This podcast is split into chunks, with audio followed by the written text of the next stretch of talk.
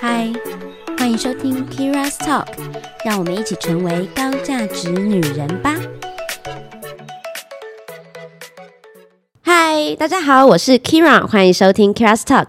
今天也邀请大家跟着我的强者朋友一起成长学习喽。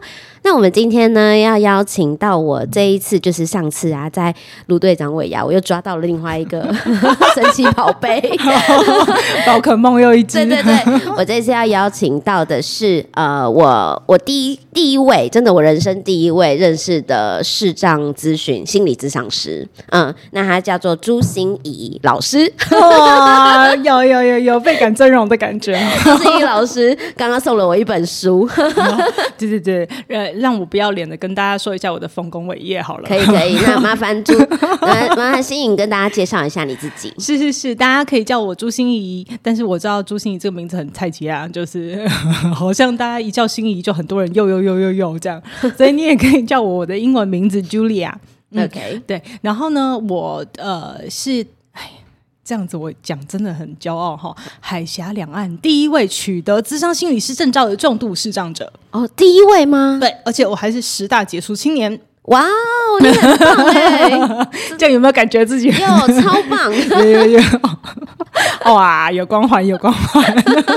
可是本人就是个在下平民小小女子，不会不会很可爱。那还有嘞，还有嘞，快点！还有，嗯嗯，还要讲很多丰功伟业这样。哎，嗯，我想说，这不是你的 standard 吗？啊，对对对，就是那个，哎，我呃。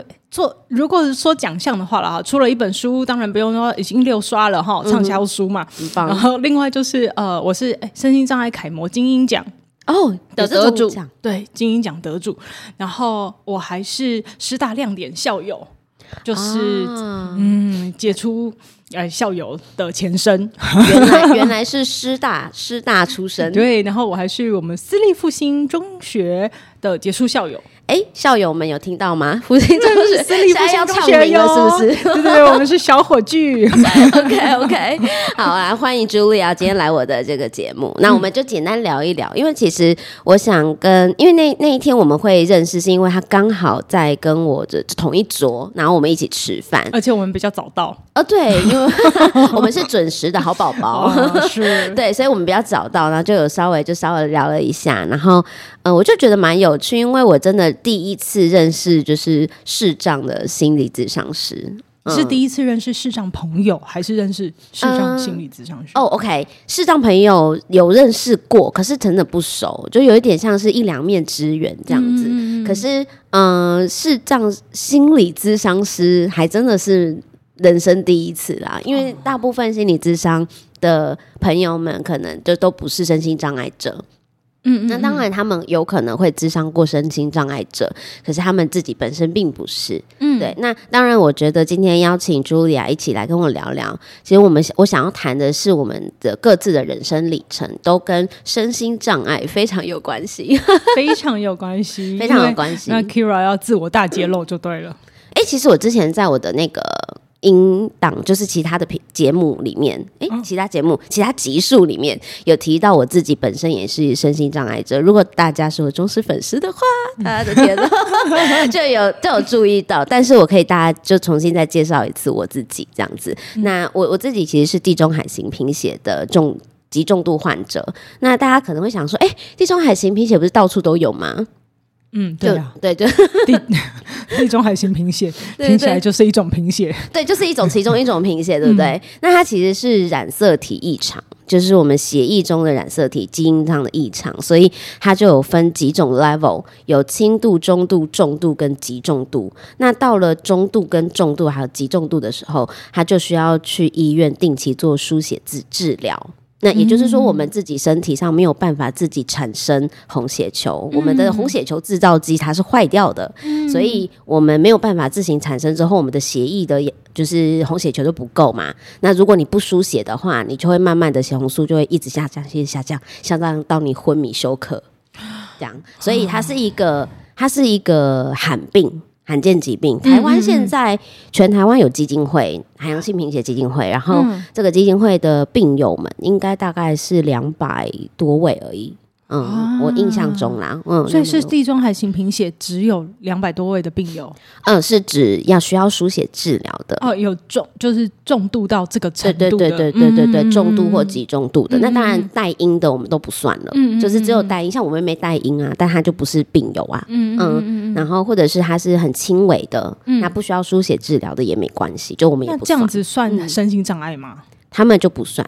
就不算，嗯、就不会领有手册。对对对，因为需要输血治疗，嗯、然后他没有办法真的自己制造红血球的，才需要领到身心障碍手册。那那对这样子比较便宜啦。啊、什么意思、啊？我 应该是领有身心障碍以后，就是去输血就就就不用钱啊，或者什么的，对不对？OK，健保给付，健保当然当然，不然我也太辛苦了吧？我每个月都要去耶。哦，那那。女人每个月都会来的啊，对，那那对你有没有影响？这个我们就就跟真的也是蛮有趣，就是我自己本身因为制造血红素的关，就是本来就不会制造了嘛，那所以我身体上还有其他的一些，譬如说，嗯，可能有一点连带影响，譬如说荷尔蒙的问题，所以我的经血量其实很少，甚至是它是很不定期的，会会不一定会有生理期的，嗯，可能偶尔来一次。嗯，然后，所以我其实是会需要长期吃荷尔蒙，然后维持我自己的那个呃生理期是正常的状态。嗯嗯嗯嗯、可是我又很不喜欢，因为我觉得生理期来我就会大量失血，所以我有时候就会不想吃。真的，医医生就会就是呃那个非常的怎么讲温情劝告说，哎，你还是要吃啦，这样对你身体比较好啦。嗯，就是新陈代谢还是要让它代谢啦，对不对？我觉得很好笑，但是呢，但是 anyway，我觉得这不。不影响我平常日常生活。嗯嗯嗯嗯嗯，对，但是就感感觉那个血意是很很很宝贵的，要当吸血鬼的感觉。对对对，是的，是的，我都会说我是就是吸血鬼，然后对我需要靠吸血为生这样子。那感谢大家，哎，最近大家。就是全台湾都缺血，大家呼吁大家一定要去捐血，好吗？我是 O 型的，没错没错。哎、欸，我路跑教练也是 O 型的，他每个礼拜都去捐呢、欸，一定要，不然我最近很痛苦，嗯、所以请大家一定要就是努力的捐血，这样我们还就是贫血的人才可以数到血。没错，嗯、可是像我这样的人就不能捐呢、欸，我很想捐，哎、欸，可是我不能捐，捐为什么？对，因为呃，说有输过血的，因为我我是脑部开刀。啊！我十五岁之前其实是跟一般人一模一样的，就是好手好脚好眼睛。哦，真的吗？哦，哦，所以不是天生的。对，所以我十五到十七岁的时候开了四次刀。你为什么要做脑部开刀？因为我长脑瘤。那时候，对，那那诶，十五岁的时候嘛。嗯嗯，天哪！对，就是长了一个八公分大的脑瘤，你能想象吗？就大土鸡蛋天 压在脑子里，真天哪！那外观看得到吗？你说脑部外观吗？对啊，脑脑部那就不知道。我一开始是觉得我为什么我的耳朵听不到了，我的右耳听不到了，哦、然后我就觉得好奇怪，我就去耳鼻喉科检查。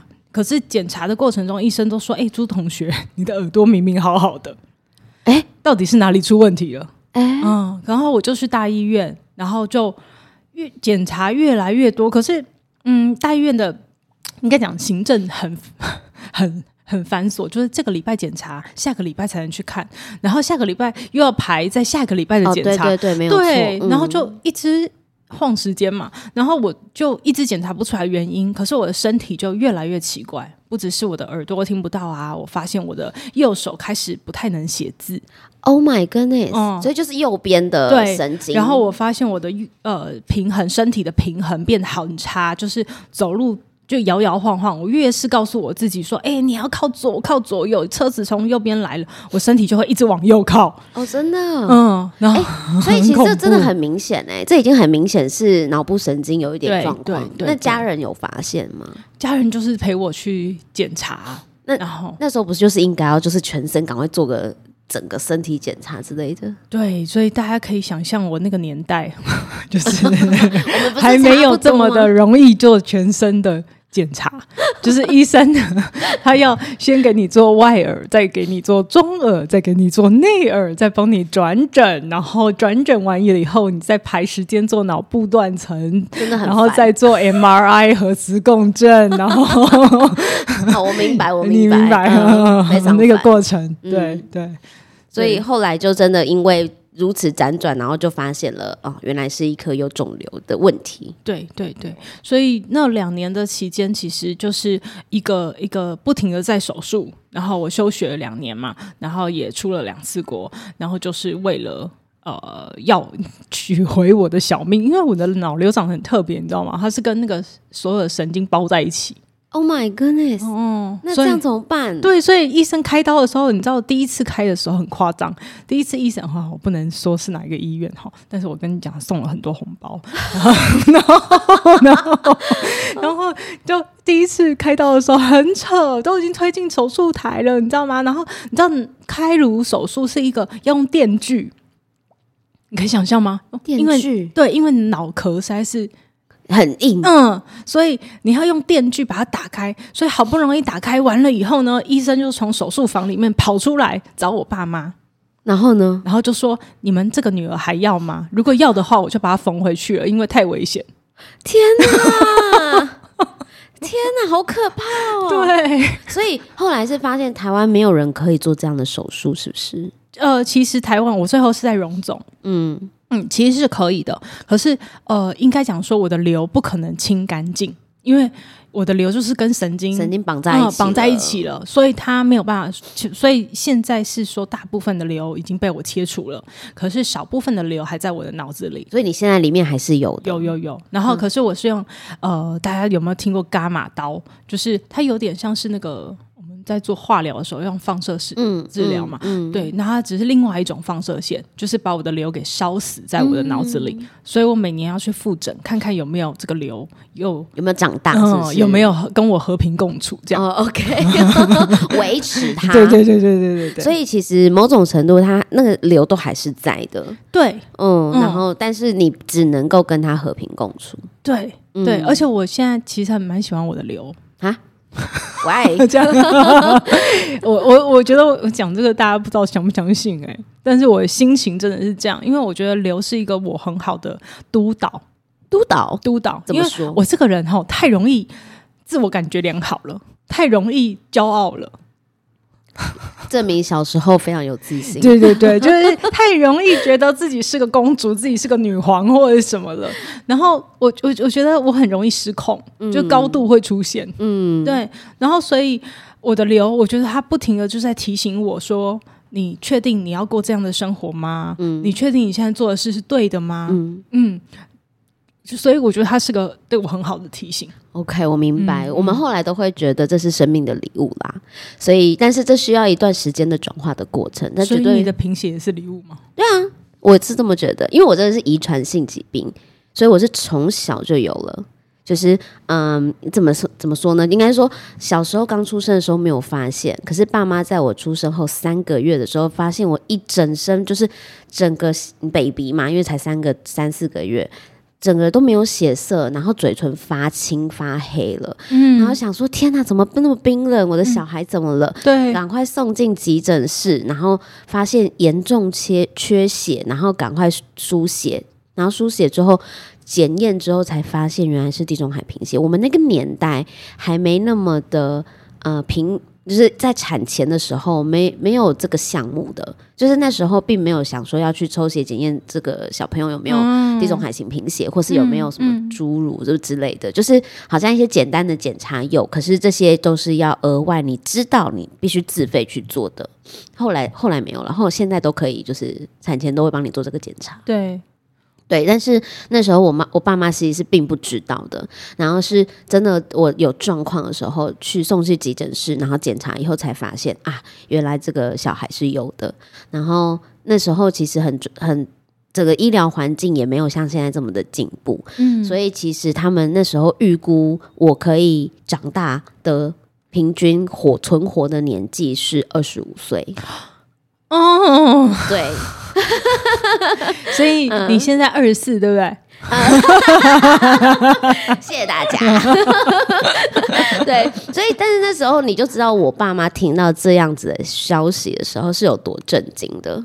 嗯，那个感受是：天哪，我小朋友才刚出生，我才刚享受我有一个新生儿的喜悦，可是顿时就打入冷宫的感觉。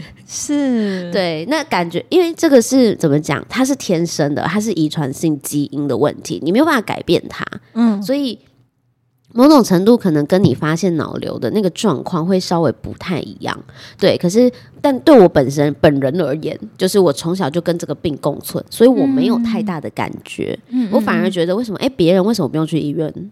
奇怪哎、欸嗯嗯嗯，为什么别人长得跟我不一样？这样子没有长长相，其实我觉得我算是蛮幸运的，因为其实有很多海贫血的朋病友，就是呃骨骼增成会长得会稍微跟别人稍微不太一样，是小一点吗？小一号吗？还是譬如说头骨会比较大啊，或者是脸的轮廓的骨头的形状会稍微有点不同，嗯、对，但是。嗯，你会看得出来有一点点，他看起来有点像是有生病的孩子。以前啦，现在还好。可是我，我觉得我很幸运，就是我爸妈基因良好，把我生的很美，这样子。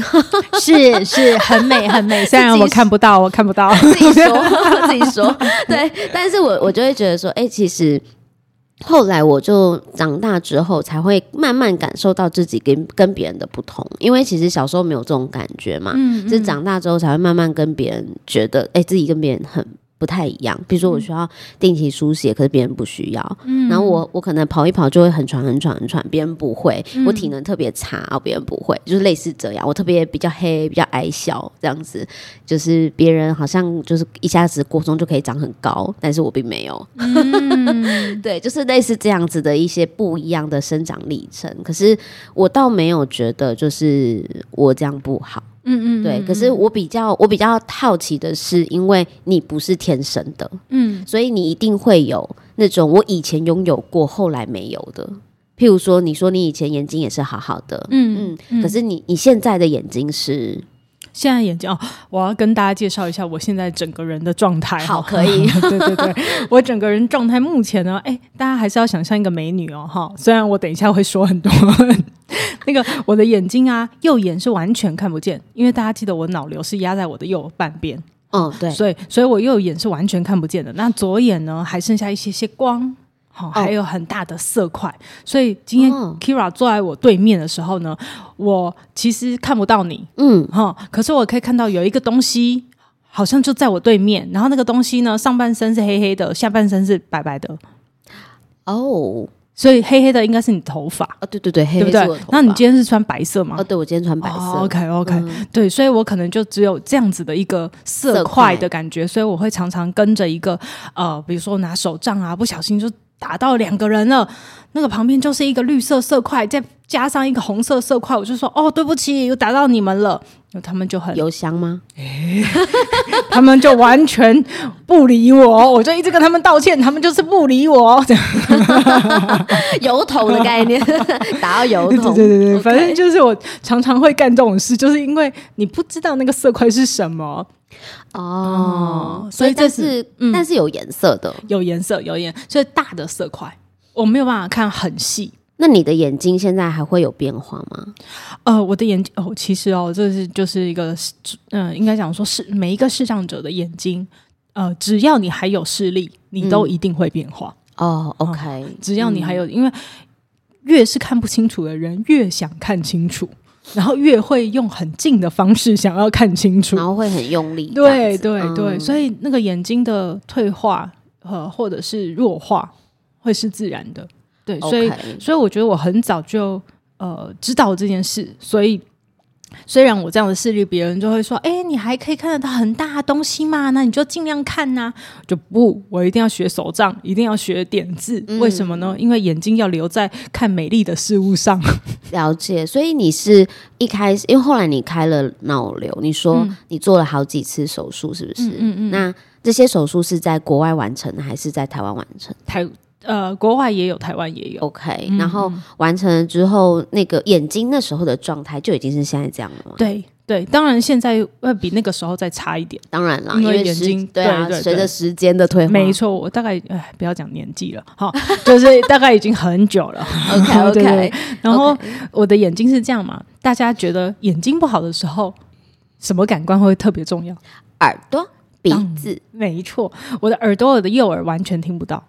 为什么？就是我的脑瘤压右边呢、啊哦？哦，你一开始就有一点觉得，哎，怎么听不到这样？对、所以我的右耳到为到目前为止哦，完全都还是听不到任何声音。所以你就是靠左耳。对，所以你知道这其实有点危险。就是、呃、对啊，对，因为我们走在路上的时候，我会常常搞不清楚那个声音是从我左边还是右边来的。哦、嗯，然后所以比如说 Kira 很远的地方说嗨。Julia，我在这，然后我就要绕一圈，我也找不到你的人。就是你，你没有办法分辨那个方向。没错，没错，我会误以为所有声音都在我左边。OK，明白。对，然后再加上我的右半边的肢体，像 Kira 现在应该就有看得出来啊，嗯、就是其实哎，猛然一看还算是个美女，对不对？美女啊，嗯，你看，你看，嗯，很很好。可是我的右半边颜面神经和我的手和我的脚。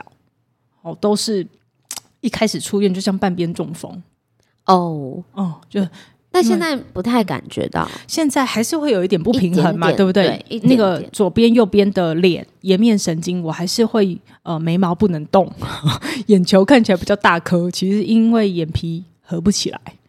那你睡觉的时候，它要合得起来吗？要用胶布贴，真的假的？嗯。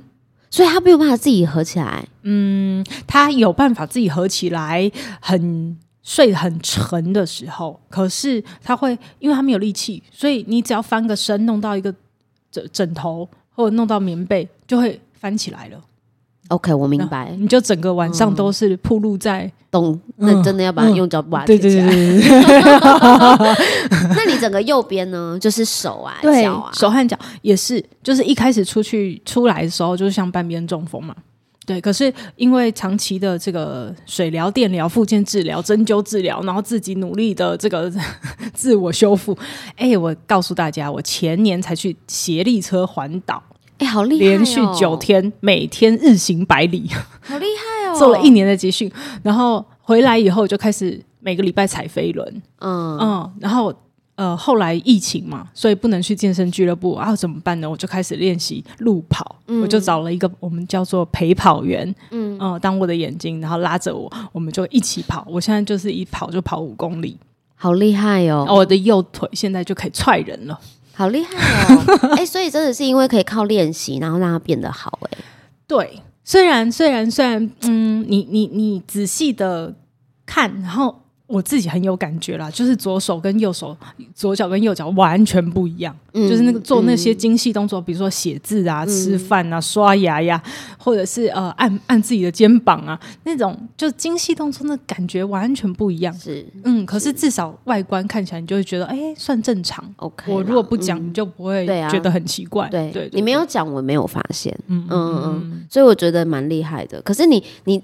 怎么可能这么快就可以接受这些东西？你十五岁才发现你有这些状况，嗯，嗯嗯，你那而且那时候算是我们的正值年华、青春年华岁月的时候，所以那时候我就看透了一件事，就是天下乌鸦一般黑，没有了什么东西，好了，没有了。我那时候当然啦，就是一个一个部分是我自己对自己障碍的接受，嗯，我觉得这个是一个很很。难的调试历程，嗯，等一下我们可以再多谈。可是我刚才讲天才乌鸦一般黑，就是因为我以前好手好脚的时候，你知道多少男生喜欢我吗？哦哦，然后我的兴趣就是把人家的情书钉在布告栏上，真的假的？好会用红笔把他的错别字圈起来。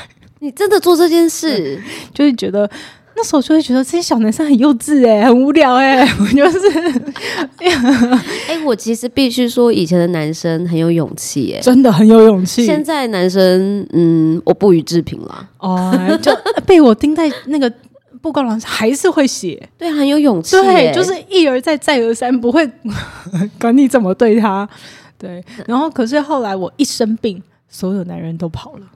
当然会吓到啊！嗯、我觉得这也很正常、啊。对，所以从那时候我就会知道说啊，感情不是外表而已啊，立刻成长。对对对对对对，對、嗯。可是男生很好像很蛮重外表的，我就觉得啊，年轻的男对年轻啊，年轻年轻。对，所以后来就好，这对我的感情世界来说有很大的那个很大的影响。嗯嗯，我觉得是一个很正向的影响，嗯、我就不太会去再追求真爱这件事了。真的哦，嗯、你那时候开始不不想要追求真爱哦？对，因为我觉得，你觉得、呃、你会觉得没有真爱是不是？我会觉得不应该讲说不是真爱，真爱只有自己。OK，只有自己会真爱自己。嗯，嗯，就是你你很难奢求有一个人他会对你真的不离不弃。然后完全包容，对对，除了你的妈妈，对，除了我的父母，你你你很难想象，就是说，嗯、呃，当你出了任何意外的时候，他都会在你身边，你很难想，嗯、大概只有能把握的就是自己，嗯。哦，对，所以所以后来我不是在找真爱啦，我是在找一个可以互相相处，嗯、而且一起可以共同成长的人，明白，明白。对，而且我觉得你在十五岁可能到二十岁这中间，嗯，就是都还很年轻的时候，你要去先接受现在的自己吧，嗯嗯嗯嗯嗯，就当时那个状况的自己。对对，呃，你本来比较，比如说你本来觉得，哎，自己条件还不错啊，然后学业成绩可能也不错啊什么的，可是一个瞬间，然后因为有这样的一个意外，嗯，我觉得是一个意外啦，然后对，然后就让你的人生完全天翻地覆的改变。可是你那时候花了多久时间调试？我觉得我大概，如果你说很明显的调试，我大概要三年，三年，三年。然后，而且那个调试的过程是呃螺旋式的向上攀升，就是今天觉得自己哦好了一点，前进了两步，嗯，可是明天发生了一件什么事，然后你又掉下来，就觉得哦，哦，全世界怎么都这样对我，我是全世界最可怜的人，这样。我觉得你爸妈应该很心疼哎、欸。哦，我爸妈心疼，但是他们超有智慧，他们都把心疼放在心里。嗯、哦，没有跟你说，对，他们不会让我觉得有怜悯我、嗯、可怜我，哦 okay、或者是觉得我不行做什么事的那种。嗯、就是他们对我的期待还是很高的，就是觉得朱心怡，你只要能跨出这一步，你的心里的结只要能松开。你都可以做任何你想做的事，嗯、其实是想要给你力量啦。对对对对对，对，我觉得你爸妈可能很懂你，因为你可能是一个有蛮有自尊心的人，嗯，就是自尊心比较高的人，嗯、所以他们会知道这样子激励你，你会爬的爬站起来比较快。这样，对，我觉得应该是，应该是。那你觉得这三年的调试，因为你说你花了三年嘛，嗯，什么样可以帮哪些哪些要素？的帮助你觉得最关键？什么样的帮助最关键？我觉得当然是爸妈的要素最关键。我刚才在想说，因为我自己是个心理师，其实我也长期做中途失明的心理辅导的这件事情。嗯嗯、我觉得自我接纳就就是我们怎么接纳自己，其实有四个步骤。嗯，哦，可以给大家来听一听，这样子你会比较有概念。因为要不然我都说我一个人的故事，你可能会觉得嗯，这是你啊，又不是我。对 对对对对，太好了。对对对，所以这四个步骤分别是呢，呃，就是不敢让别人知道。嗯，第一个步骤。第二个步步骤就是不怕让别人知道，嗯。第三个步骤是就怕别人不知道，到第四个步骤是不管别人知不知道，随便你。对，大概我们的接纳，呃，呃，因为我们很难说自我自我接纳，因为自我接纳就是我自己知道嘛。是，可是从外面的人看你。就很明显，嗯、就是你是在哪一个阶段里面，对，所以从一开始我们当然很害怕别人知道啊，嗯、我们就我还记得我第一次拿手杖的时候，那我天哪，就是全天下人都不要看我好不好？你们，我懂，你们一定是在说我很可怜，嗯、说我很悲惨，这有什么报应吗？嗯、就、嗯、对，就觉得啊，身体缩的尽量小，脚步尽量快，不要一拖，不要有人发现我这样，嗯嗯嗯，嗯，那时候就是超级害怕别人会知道。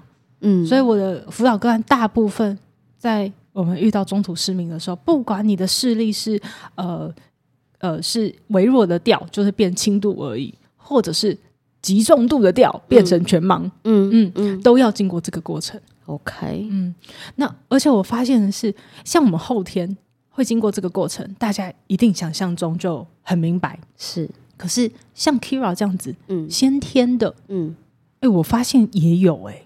很多人是，其实他呃怎么讲，只是适应了，就是我会用很多生活技能来协助我的生活，嗯、但是不见得我心里真的接受我的障碍。是是，是，的确是。哦、像呃，我我觉得我自己比较不准啊，我爸妈给我很多爱，我很从小就接纳了。哦、对，但是嗯、呃，我的确有观察到一些病友，嗯，嗯，就是他是一直没有办法接受自己是这样子的一个身体，嗯，所以。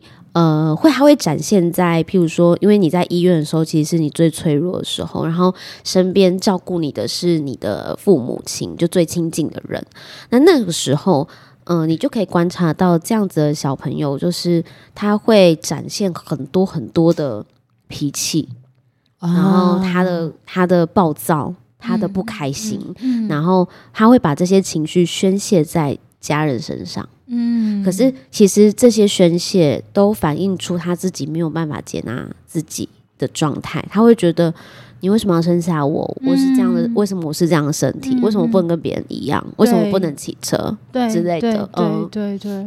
所以现在在我的辅导案例里面也是啊，就四五十岁了，大家都觉得，哎呀，这个视障者，你看又会用手杖，又会有什么点字，然后又会求助，然后什么东西技能都会了，食衣住行自己都可以料理好了。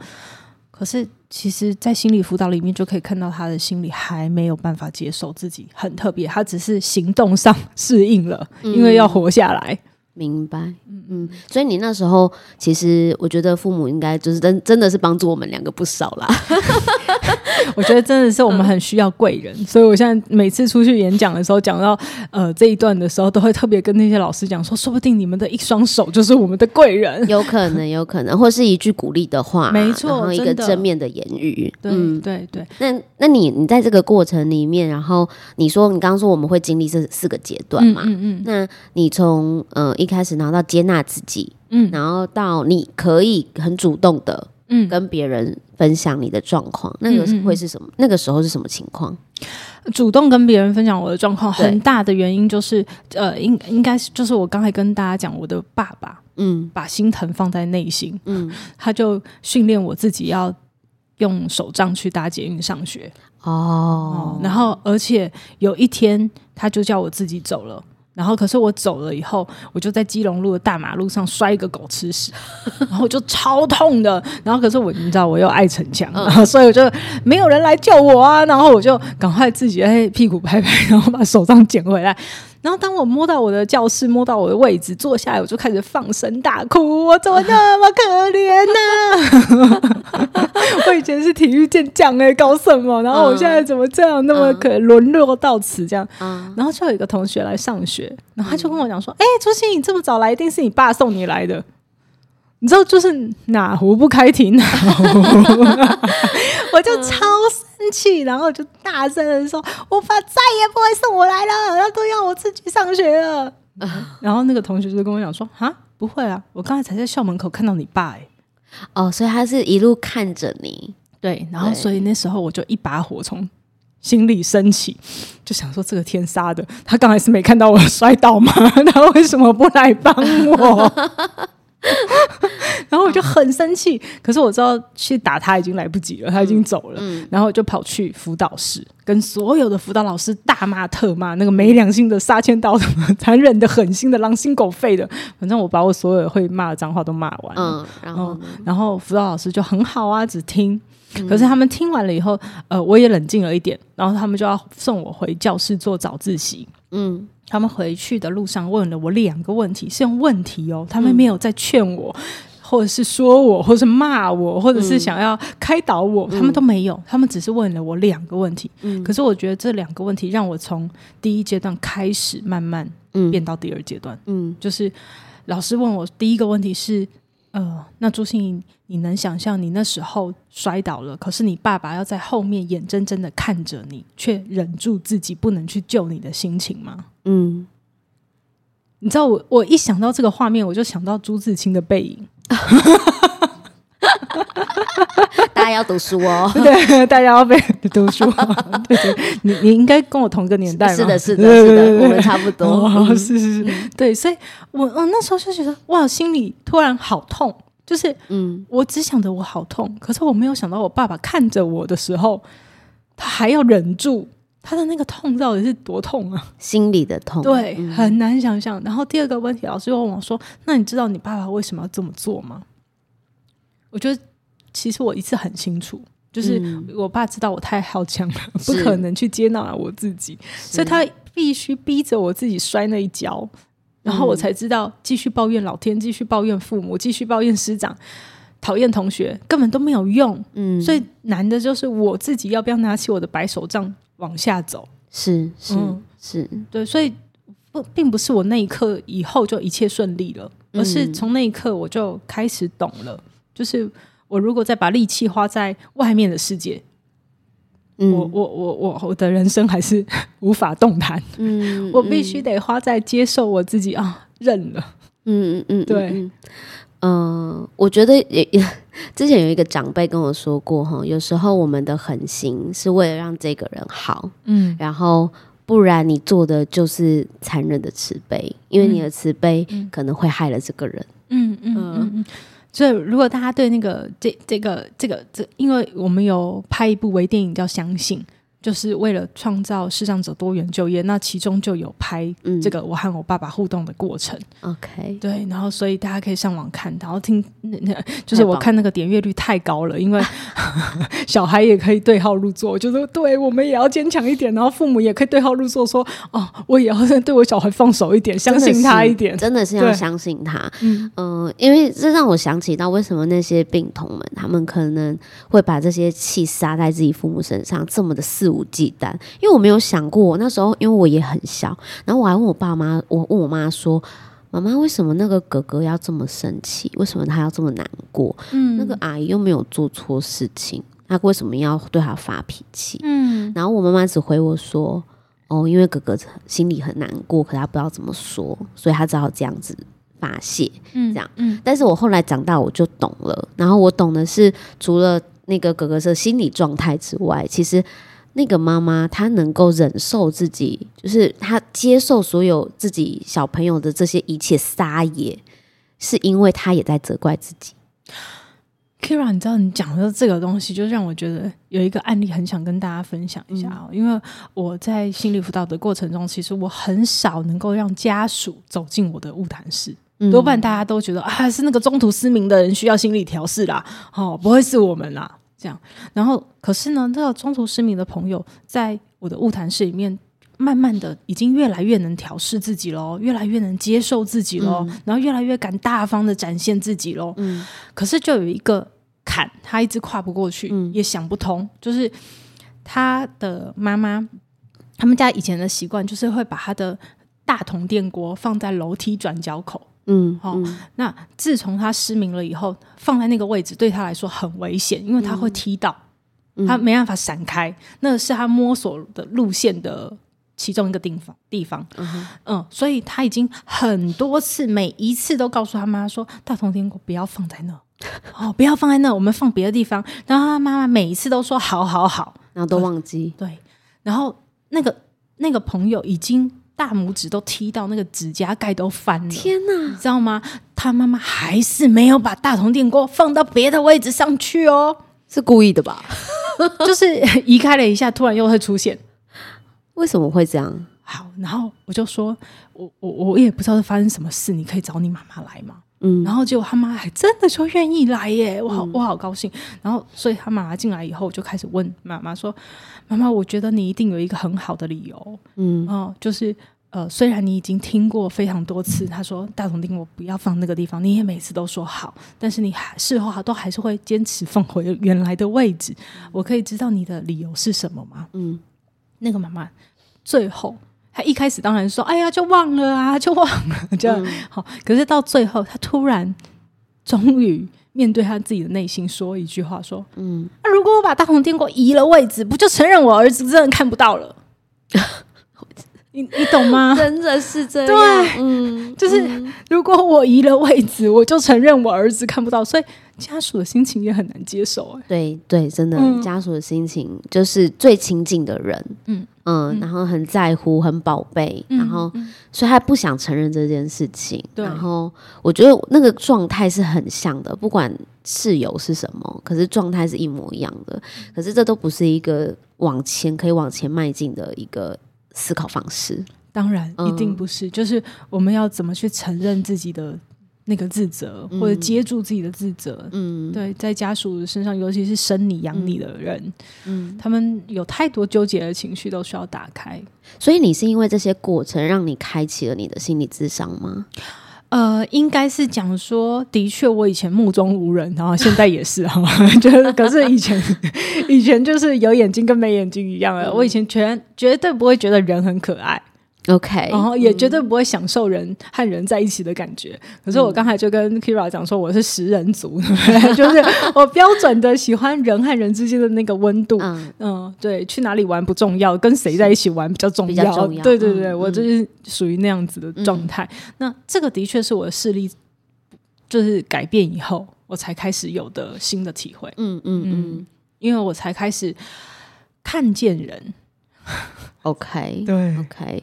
用心体会，对，才开始去注意每一个人的心，嗯，所以你会开始发现这件事情对你很重要，或是你很有兴趣，然后你就想朝这个方向走，是吗？对，对，嗯，一就是我常常在高中的时期啊，那时候我还在自己心理调试的过程，可是我常常会发现，我会无意中发现同学自以为隐藏的很好的情绪。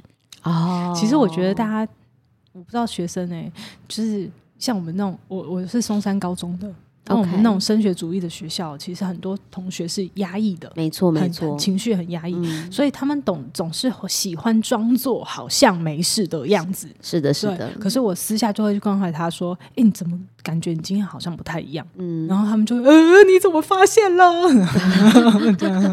然后我就会觉得：“哎、欸，好特别哦，是怎样？为什么别人没有发现，我发现了呢？”这样，因为你。你可能感官更灵敏了，应该想说哈，呃，因为我们是那个大家都以为我我们视障者有超能力，其实我觉得当然是没有的，只是我们放的注意力不一样。因为你你很注意在听他讲话，对，然后他讲话的语气、声调、情绪，对对，一般人百分之八十以上都是用眼睛在跟这个世界互动的，嗯，嗯，所以大部分的人就算要装，最常装的就是表情。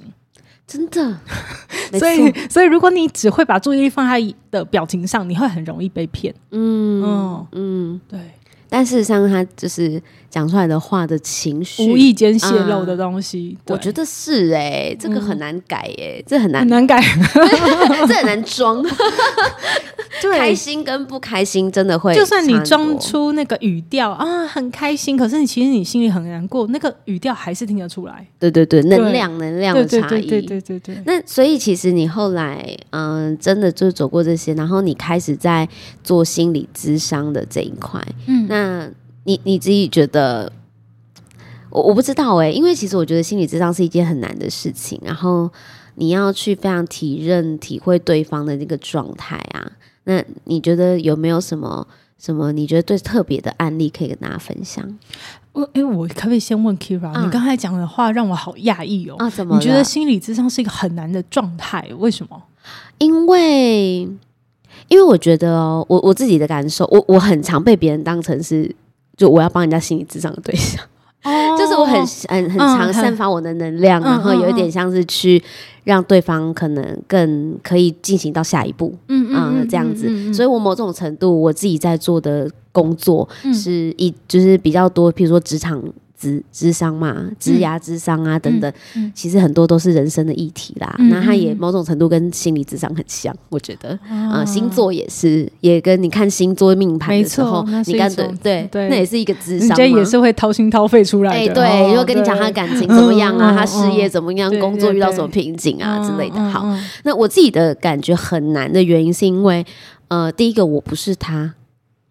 我我怎么我我怎么样进到他对进到他的那个状态，他的世界，他在想什么？他为什么会有这样的想法？然后再来就是我要说什么话可以让他有下一步的进展？就是不管那个进展是什么，可是我不是只是给他建议而已。我怎么样可以让他自己意识到有一些状况跟问题？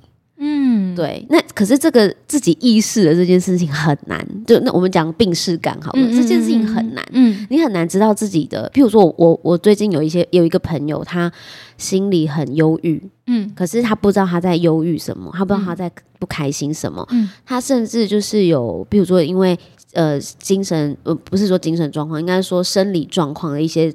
状态不太好，会睡觉睡不太好，然后一直失眠，然后我他去看了医生，然后医生完全找不出任何的原因，然后就说那不然就开身心科药给你好了。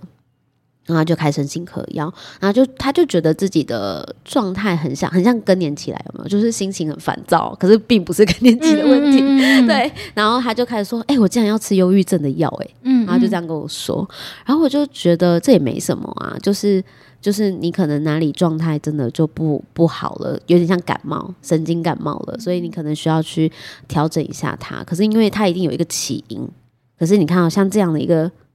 你摸不着边际的东西，然后你要很要怎么样让他感受到你接下来要怎么帮他这件事？嗯，对啊，听 Kyria 这样讲，我就觉得，嗯，我我我了解你所说的难是难难在哪里了。嗯嗯、对，呃，我第一个我是要。介推荐一下那位朋友，请他一定要在看心理智商。我在看见心理智商哦，看不见的看不见的心理师在看见心理智商所，请他来预约。好，因为我觉得现在这个、嗯、我们有太多摸不着边际的情绪。对，可是如果连我们自己都没有办法安放好这些东西，我们就只能靠吃药来压住。嗯，对，那其实是一点都没有解决问题。是对，那那我们这个。我我很多个案都是定期来保养的，嗯，就是他们其实没有太大的急性的过程已经结束了，嗯，然后可是后面还是跟我维持，比如说两个礼拜来一次或一个月来一次，嗯、就是定场维修一下他的心理，嗯，嗯，对，所以我觉得在。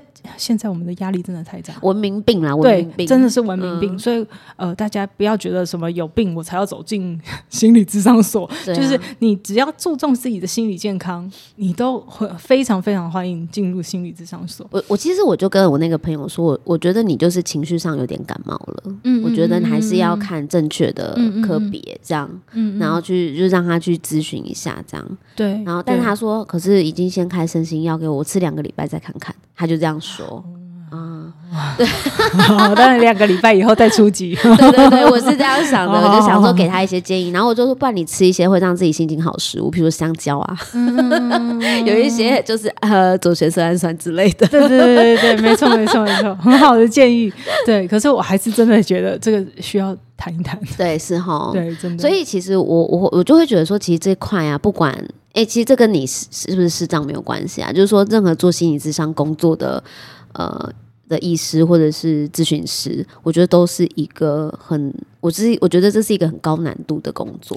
这个我觉得就是训练里面最难的。嗯、你知道你在刚才在谈的叫做第三只眼睛哦，是吗？那是什么？就是这是我们在咨商工作里面最难训练出来的东西，嗯、就是你有一个眼睛是。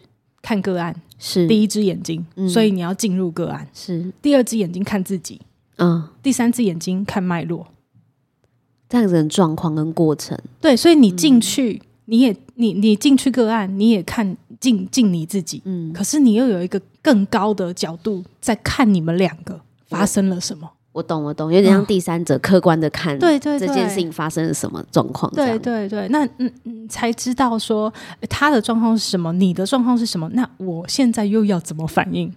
嗯，嗯我每次看一些书，有没有都在讲心理师，嗯、然后在做一些咨询的时候，我就觉得这心理师很厉害，就是他可能会用各种的方式，嗯，然后去协助协助这个人自己意识到。这中间发生什么问题了？对，我我觉得这个就很好玩哦，就是呃呃，我我说我的自己的那个治疗取向啊，人家常常说你的治疗取向是什么？这个心理师比较阿德勒啊，哈，这个心理师比较存在主义啊，这个比较人本啊，这样。然后别人问我的时候，我都说我是八爪章鱼式，什么意思？就是你都有，是不是？对，就是属于。嗯就是属于见人说人话，见人说人话。因为我觉得每一个人真的是他可以进到他的心的路径是不一样的。嗯嗯，有些人他真的就需要需要的是比较潜意识的工作。嗯嗯嗯，那可能走精神分析那一派就会非常适合他，他就能够得到很大的那个。帮助，对对对。嗯、可是有些人，他真的是需要有一个被关怀、无条件同理、积极倾听的那个环境，嗯、他自然而然觉察出来就改变了。所以每一个人，我觉得要让他把心松开的那个路径不太一样，都不太一样。嗯、对，所以心理我说我是八爪章鱼，就是因为第一个 section 一定是去评估，是哦，他比较适合的是哪一种路径、嗯、哦，然后我用什么方法来跟他合作会比较容易。对，所以我觉得每个心理师应该都是这样。明白？你自己有特别会咨商的类型吗？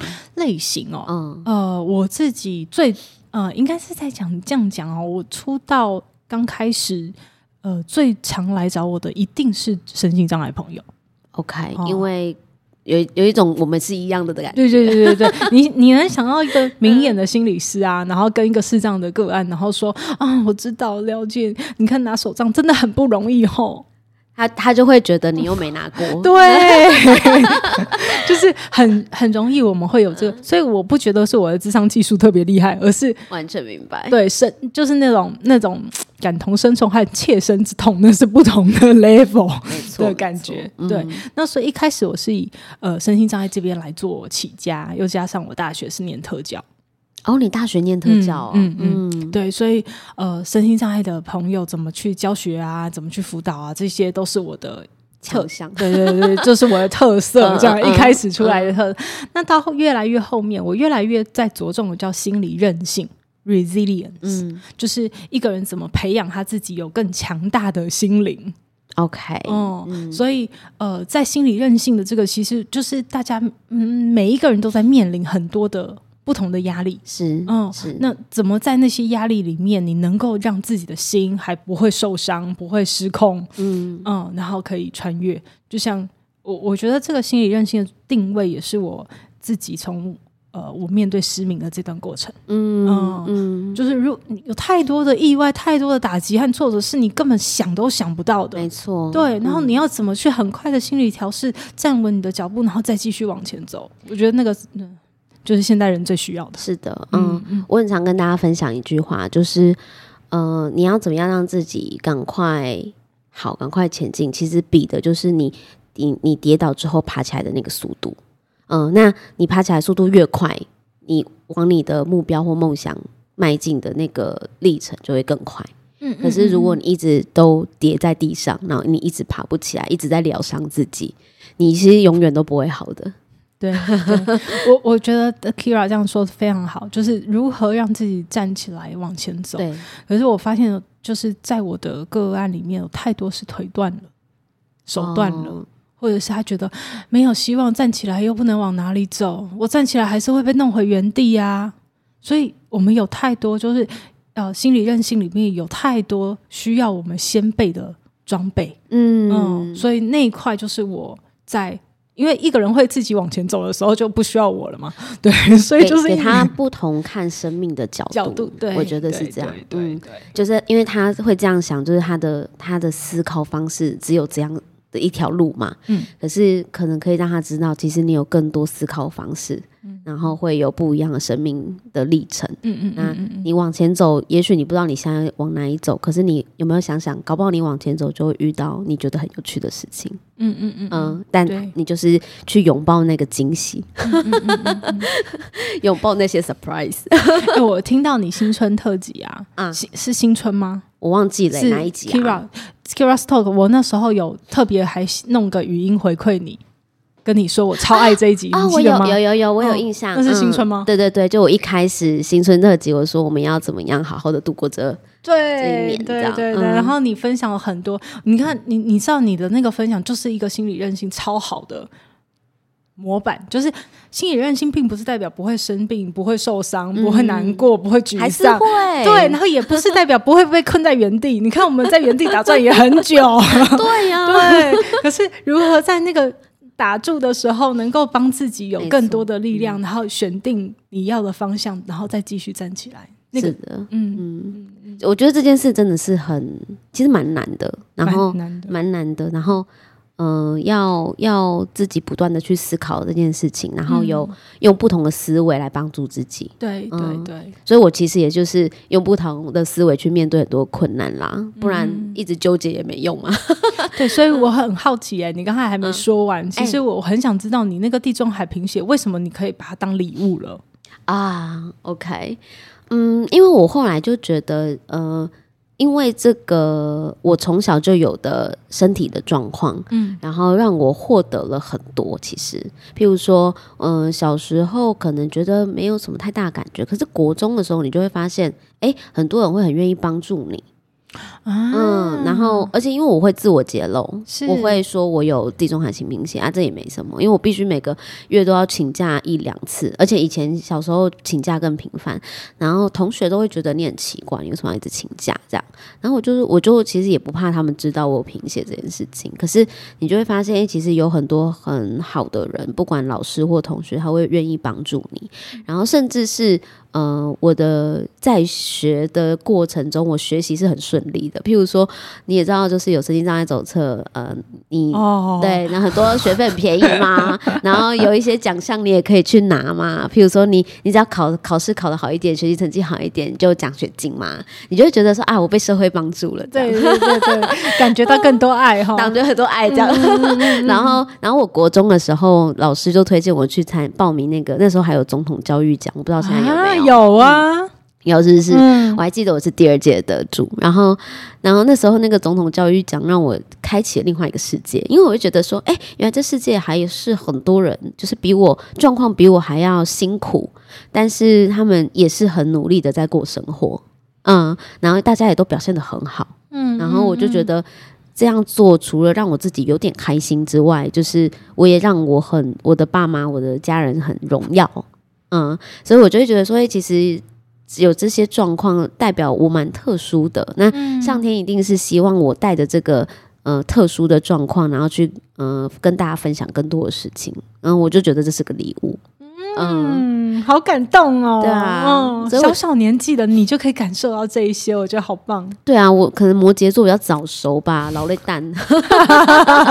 小时候就会想一些有的没的，然后就会觉得可能用各种方式让。让自己就是我觉得过得更好，嗯嗯，对，然后也从小就会给自己一些压力，嗯嗯，然后但我爸妈从来不给我压力，他就是希望我反正能够健健康康的就好了，这样，嗯嗯嗯，就是至少维持现在的健康状况就好了，这样，对，那那我后来就会自己为自己设定很多的小目标啊，或者是生活方式想要去完成啊什么的，就是都是我自己思考。那我其实有一个很重要的信念。我就跟大家分享，嗯、就是我觉得你就知道我小时候被诊断出二十五，可能只能活到二十五岁嘛，所以我那时候就有一个想法，我就会觉得说，嗯，人的一生不就这么短吗？就是有些人会意外身亡嘛，然后有些人可能活到七老八十、一百岁以上这样，就我觉得就很厉害这样。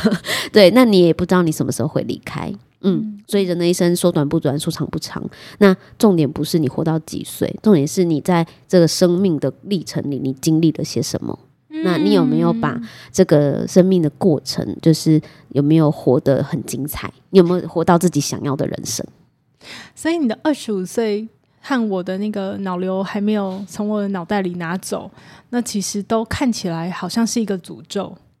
对啊，但是它其实都变成我们的礼物哎，就是你转换的另外一个方式，用不同思维去思考这件事嘛，因为。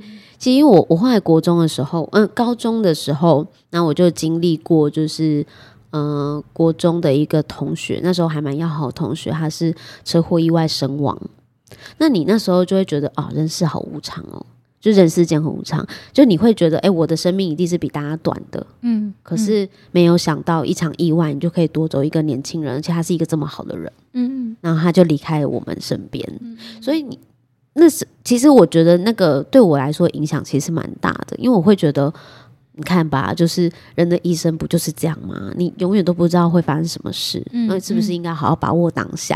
对，嗯、未来和意外哪一个先来，我们都不知道，我们都不知道的，嗯、所以就好好的过自己想要的生活，然后把它过得精彩，你不会后悔。嗯，不要做一些让你就是会觉得你人生白活了，就是会后悔的事情。所以其实我后来做很多事情都很洒脱。嗯，我会觉得啊，任何事情在生死面前都是这个擦伤而已。对，没错，真的，任何事情在生死面前都是擦伤。对啊，这些擦擦伤呼呼的，随着时间它就它就消失，它就好了，复原了。嗯，对。可是你面对到死的议题的时候，这个其实是更沉重的。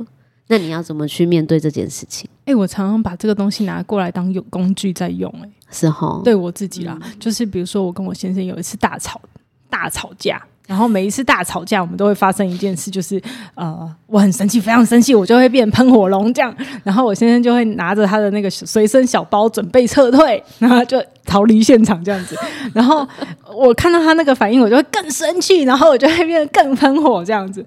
然后可是有一次啊，我就是嗯，准备他又准备重演一样的事情的时候，我就很很生气的大骂说：“你给我出去以后就。” Keira，你觉得下一句应该是什么？记得回来。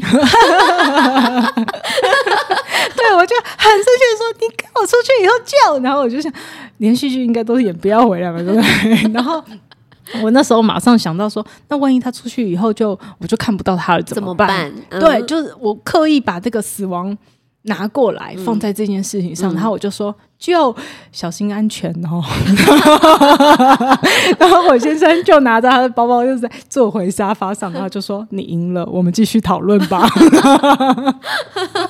好好笑，哦，好好笑。可是我真的觉得，在死亡面前，没有什么解决不了的事，也没有什么大不了的事，不需要说一些气话。真的，真的，对，真的，嗯，所以，所以，我觉我觉得这些东西都会是。你看，我们会有这样的思考方式，就是因为我们这些很早就获得的这些经验、人生经历，然后。事后回想，不就是个礼物吗？嗯，真的是，不然你永远就会在那个胡同里面走不出来。嗯嗯，嗯，嗯，好啦，我觉得时间也差不多，我们今天聊超多。其实我今天本来想要跟 Julia 聊她的感情生活，哦，真的，啊，没想到，嗯，我们分享太多了，我们人生经历了哈，多到内容多到无法聊她的感情生活。好，我们期待下一次。好，可以。可是大家可以来上我的那个朱心怡说心里话的 Podcast。我个人觉得超好听的，好，很棒，我一定会去听。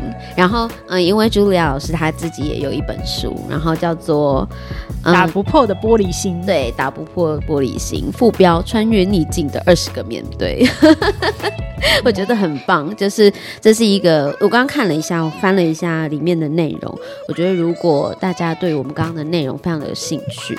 嗯、呃，很多很多的细节应该可以从这本书里面获得，那也非常推荐大家去看看，好不好？谢谢。那我就会把 Julia 老师所有的资讯放在我的资讯栏里面哦。如果大家有兴趣的话，可以去找他，然后找来听听他的 podcast。那我们今天就到这里啦，谢谢大家，谢谢 Keira，谢谢，拜拜，拜拜。